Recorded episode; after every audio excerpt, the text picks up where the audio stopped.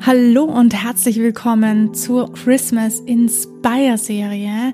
Mein Name ist Barbara Wilczek, ich bin Songwriter, Topliner und Podcaster und heute geht's natürlich weiter mit dem nächsten Tipp.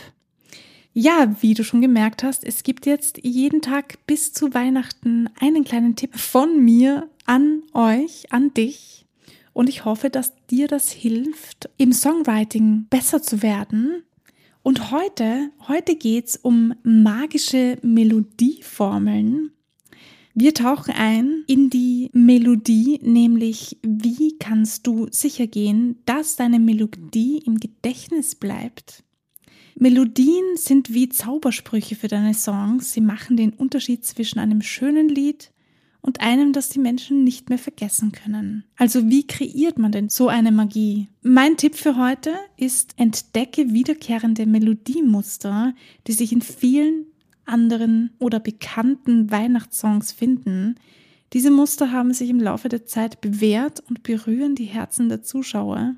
Analysiere dafür bekannte Weihnachtslieder, entdecke die einzelnen Melodien, die diesen Song so prägnant machen.